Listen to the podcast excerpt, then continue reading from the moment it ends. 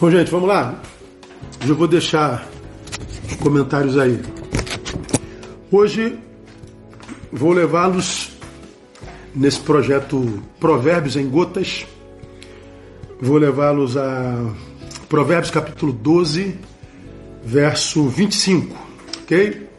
Que diz assim: A ansiedade no coração do homem o abate, mas uma palavra boa o alegra. A ansiedade no coração do homem o abate, mas uma palavra boa o alegra. Bom, a ansiedade, a OMS diz que o nosso país é o primeiro em transtorno de ansiedade do mundo.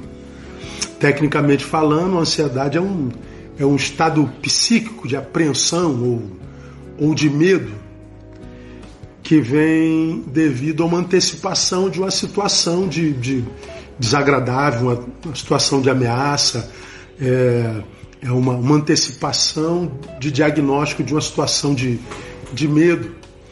E essa antecipação é, desse diagnóstico vem acompanhado de problemas somáticos, não tem jeito. A ansiedade é muito fácil de entender.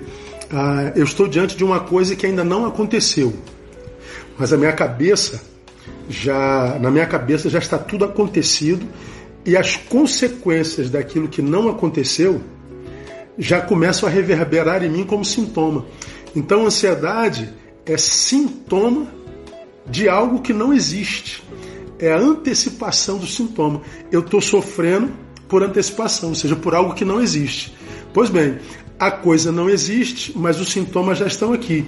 E os sintomas que já estão aqui atrapalham isso que existe, atrapalha o meu agora. Então eu resumo dizendo que a ansiedade, como eu tenho empregado, é o que nos incapacita para aquele tempo que de verdade nós temos, nos incapacita para o agora. O meu agora é contaminado pelo sintoma daquele tempo que nem existe. É uma desgraça. Então a, a, a ansiedade é, é, é, é uma impossibilitação de se viver todo o tempo que a gente tem na vida. Qual é o tempo que a gente tem na vida? É o agora. Não é? E existe a ansiedade natural e a patológica. Esse texto fala da patológica, daquela que altera o funcionamento saudável da vida em várias vertentes. Como vencê-la? Ou como amenizá-la? Esse texto me ensina. A ansiedade no coração do homem abate, mas uma boa palavra o alegra. Não é? Claro que a gente precisa de, de, de, de, de um leque de tratamentos, o medicamentado, o terapêutico, ah, o apoio familiar, eh, o acolhimento dos amigos. Tem um monte de, de ferramentas que a gente pode ouvir, mas a gente está falando da palavra de uma gotinha, lembra disso, tá ok? Então, como que à luz dessa palavra a gente pode arrefecer o poder da ansiedade ou curá-la? É através de uma boa palavra. Então eu vou chamar sua atenção.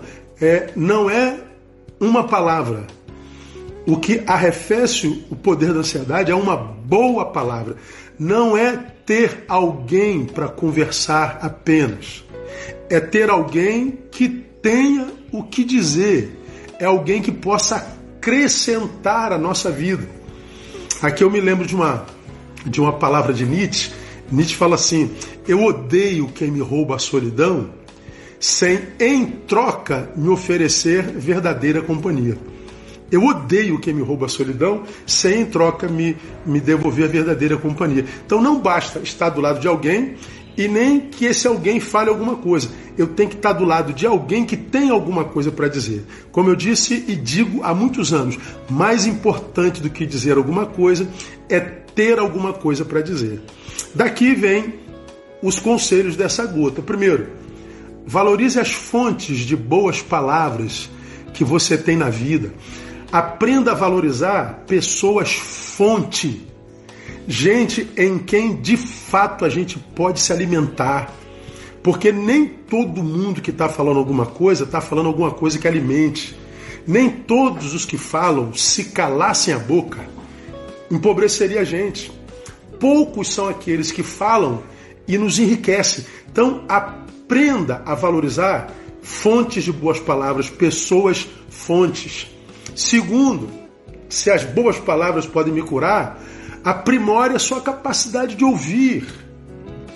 A Bíblia diz ah, em Tiago capítulo 1, versículo 19: todo homem seja pronto para ouvir, tardio para falar.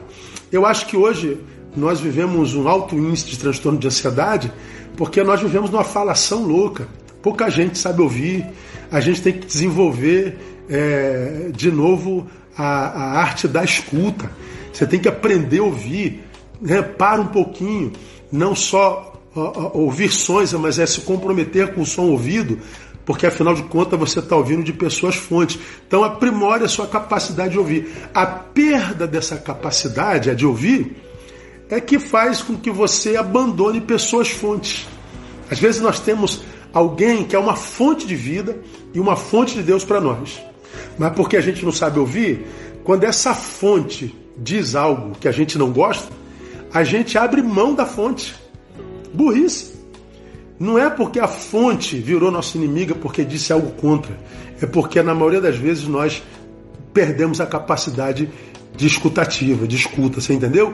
E terceiro, vença, uma vez que é ouvir boas palavras que Sara, vença a sua obsessão em falar.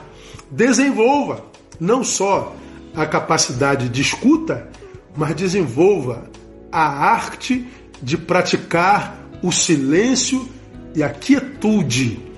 Porque a Bíblia diz: Aquietai-vos e sabei que eu sou Deus. Só se sabe Deus na quietude. Só no silêncio se encontra Deus. Só no silêncio se escuta palavras que saram ansiedade, toda sorte de doença.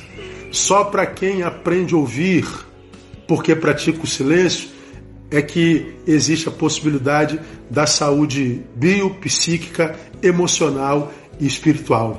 Só para quem sabe ouvir é que é possível viver portanto, uma saúde holística. A ansiedade no coração do homem o abate, mas uma boa palavra o alegra. Que Deus te dê a graça de ter a capacidade de escuta e de se encontrar com pessoas